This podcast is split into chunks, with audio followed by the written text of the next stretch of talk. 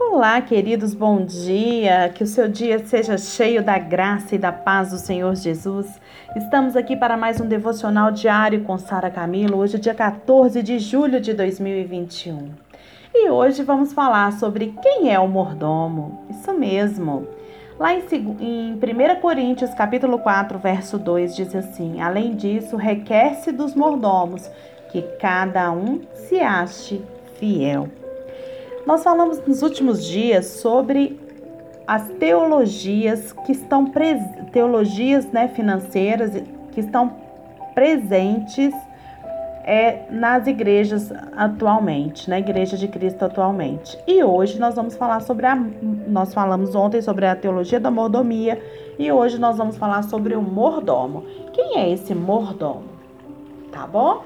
Então, o que é a figura do mordomo ou seja, quando nós pegamos a palavra mordomo, a gente percebe que em algumas versões e até mesmo no original está escrito despenseiro, aquele que cuida da despensa. O que, que essa figura quer nos sugerir?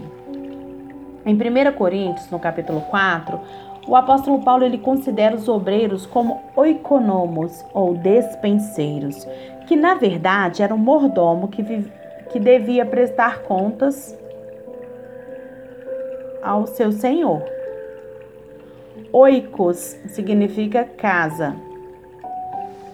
Oikos, casa. Tá?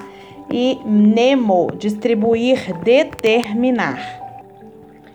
Então, alguém que quem é o mordomo é aquele que controla uma casa, distribuindo tarefas e recursos e que deve prestar contas.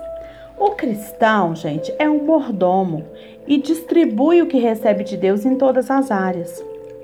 O mordomo, se relacionado ao Senhor, ele é escravo, mas se relacionado aos outros serviçais, ele é o gerente. A função do dispenseiro é gerenciar debaixo das ordens do seu senhor. Mordomo é aquele que cuida da despensa. O que, que fica na despensa? Na despensa ficam os alimentos. É o mordomo quem cuida da comida, do cardápio, do que será servido. O mordomo, ele deve prestar contas ao Senhor. Ele deve ser fiel ao Senhor. Ele é sempre generoso por amor e por obediência, e não porque ele deseja receber algo em troca de Deus sabe? Ele ama e é obediente, por isso ele faz, por isso ele ele semeia muito. Não é porque ele é obrigado a fazer isso para receber, mas por, por amor e obediência ele vai fazer, não por troca. Quando nós temos a revelação de que Deus é dono de tudo, então a gente reconhece que os recursos que Deus, de Deus, eles devem ser usados para atingir os propósitos de Deus. Mordomia é o uso dos recursos de Deus para o cumprimento dos propósitos de Deus, queridos. Isso é mordomia. Deus, ele nos deu recursos. Por exemplo, Deus me deu recursos e eu preciso usar esses recursos para, o, o para que o propósito de Deus na terra seja alcançado. A teologia da, da, da pobreza, ela não tem para dar. A teologia da prosperidade dá para ganhar mais. Mas os mordomos, eles dão porque eles entendem o propósito e porque eles receberam de Deus. A revelação de que Deus possui todos os nossos bens determina a medida da nossa maturidade espiritual. Quando eu entendo que tudo pertence a Deus, eu tenho maturidade espiritual. Então agora, querido, entregue a sua família Entregue os seus filhos, confia no Senhor. Entrega os seus caminhos, entrega os seus bens, entrega o seu dinheiro ao Senhor e deixa Ele te orientar, sabe? Deixa Ele te dar a revelação, deixa Ele te dar o entendimento de como você deve agir com relação a tudo isso.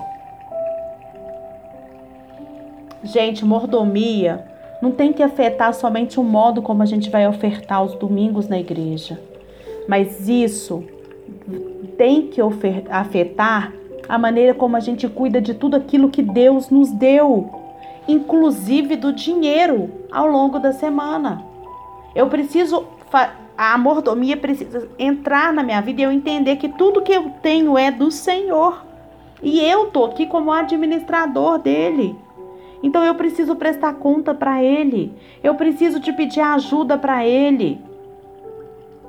Não só os domingos, mas em todos os dias da semana. Uma vez que o seu dinheiro pertence a Jesus, você deveria analisar tudo que você fosse comprar, alugar ou vender, concorda? E perguntar, pai, essa é a sua vontade? É vontade que eu compre isso? É vontade que eu venda isso? Se tudo é dele. Isso nos faz, sabe o que, queridos? Crescer espiritualmente. Isso traz crescimento espiritual. Entregue tudo para ele e fala, pai, esse salário é o Senhor quem me dá. Me ajude a administrar de jeito que eu vou honrar o Senhor cumprindo o seu propósito nessa terra. Vou ter uma qualidade de vida e vou poder dar isso para minha família. Mas pare de achar que você é dono de tudo, porque você não é. Os céus pertencem ao Senhor. Tudo que tem na terra pertence ao Senhor. Ele é o dono do ouro e da prata mas não para eu sair por aí gastando e gritando que meu pai é o dono do ouro e da prata. Não. Mas tendo o entendimento de que, como mordomo, eu preciso administrar o ouro e a prata que ele me dá da melhor maneira. E lembre-se, isso é maturidade cristã. Amanhã nós continuamos falando mais sobre esse assunto. Até amanhã.